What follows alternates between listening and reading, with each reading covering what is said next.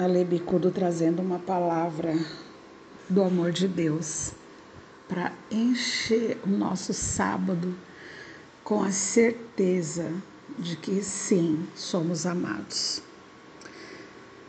Lá em Deuteronômio, no capítulo 1, nós podemos perceber o quanto Deus fala através da palavra. Como a Bíblia é atual, como ela serve para a nossa vida quando nós verdadeiramente olhamos para ela como um espelho. Olha só o que fala no verso 30 e no verso 31. O Senhor, o seu Deus, que está indo à frente de vocês, lutará por vocês diante de seus próprios olhos, como fez no Egito. Também no deserto, vocês viram como o Senhor, o seu Deus, os carregou, como um pai carrega seu filho, por todo o caminho que percorreram até chegarem a este lugar. Gente, foi assim como eu voltar no passado numa fração de segundos. Porque o Egito representa o mundo e o deserto representa os nossos momentos de dor, de sofrimento. Então, quando ele diz que ele está à nossa frente, lutando, assim como ele fez no Egito, o que, que eu entendi e recebi na minha vida? Mesmo quando você, Alessandra Bicudo, estava no mundo, estava no Egito, escrava, porque eu era uma escrava do pecado, eu era uma escrava da droga, eu era uma escrava das minhas escolhas erradas, eu era escrava no mundo. Ainda nesse tempo, ele ia à minha frente. Porque, gente, não é normal uma pessoa que fez tudo o que eu fiz, uma pessoa que fez as coisas que você fez. E isso não é necessariamente é, usar droga, beber, não.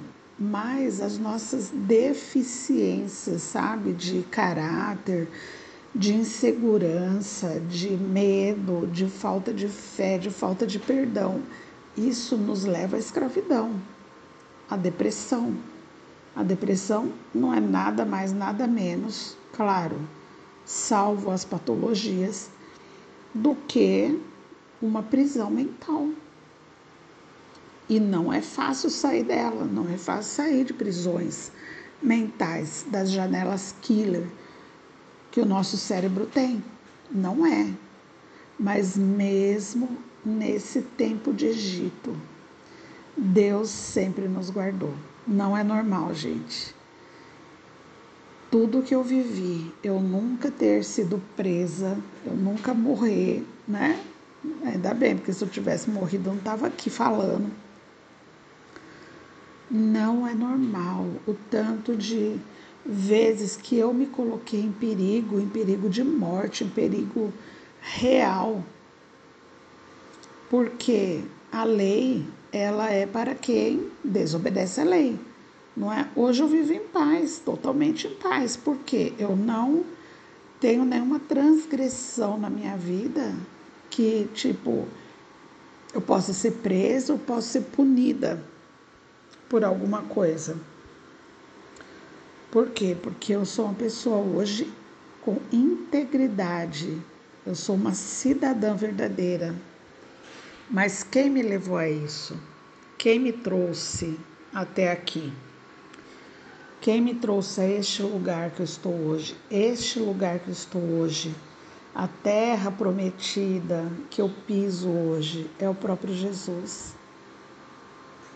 Naquele tempo, Israel estava indo para uma terra prometida física Deus conduziu o povo por 40 anos naquele deserto, tirou da escravidão e levou para o deserto, porque o deserto é um lugar de preparação, é uma escola. Quando a gente fala assim, nossa, estou no deserto, glória a Deus, não é que a gente gosta de ficar no deserto, o povo não gostou de ficar 40 anos no deserto, não deve ter sido fácil, imagina, gente. Você consegue imaginar o que foi isso? Mas quando nós estamos no deserto, nós precisamos lembrar disso. Deus nos carrega no colo, como um pai carrega o filho. Gente, por todo o caminho do deserto, nós não estamos sozinhos. Deus nos leva ao deserto para falar de amor. Deus nos leva ao deserto para mudar o nosso nível, para gerar intimidade. Quando nós vamos para o vale, nós entramos no sofrimento, mas nós podemos transformar o vale num deserto. E quando nós saímos do deserto, quando ele diz, por todo o caminho que percorreram, Deus te carregou no colo para te trazer até esse lugar onde você está hoje. Talvez você que está ouvindo esse áudio hoje ainda esteja no deserto, ainda esteja aprendendo alguma coisa ou esteja murmurando por estar no deserto porque você ainda não entendeu que isso é um processo que lá na frente você vai olhar e falar: Nossa, graças a Deus eu passei por isso, porque Deus me ensinou, Deus me fez crescer. Quem confiou no Senhor, quem confia que Ele vai à frente, vence. Vence o medo, vence a fome, vence a sede, acredita e chega na terra. Porque a murmuração, gente, a reclamação, você já está no deserto, você já está passando uma dificuldade. E aí reclama, não, mas tá, Deus, Deus ele está comigo, mas meu, esse gigante é muito grande, mas esse problema é muito maior do que eu. Ele é maior do que nós, o problema muitas vezes sim. Às vezes uma conta que você tem que pagar é maior do que o dinheiro que você tem, por exemplo. Mas o problema não é maior do que o nosso Deus, gente. Não é. Tudo ele resolve, tudo ele resolve. Só que lá em Deuteronômio 7, no verso 7, olha só. Olha só o que nós precisamos ter consciência. Deus, ele faz tudo isso por nós, ele nos tira da escravidão, ele nos leva ao deserto, mas nos pega no colo para caminhar. Mas verso 7 do capítulo 7.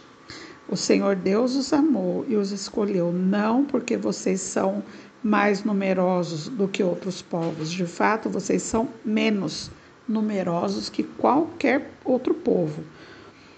Verso 8. Para encerrar esse áudio. Mas o Senhor os amou e com sua força os livrou do poder de Faraó, o rei do Egito, onde vocês eram escravos. O Senhor te amou e apenas por isso ele se ocupa de cuidar da sua vida.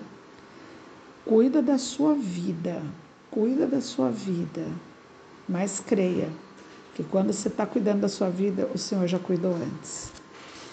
Que hoje seja um dia de você dar glórias a Deus por tudo, independente da circunstância, porque você está no colo do seu Pai. Creia, apenas creia, toma posse.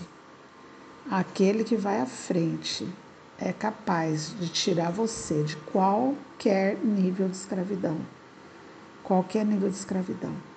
Qualquer é qualquer. Então não carregue culpa, coloca nele entrega para Ele, confesse a Ele, se humilha para Ele.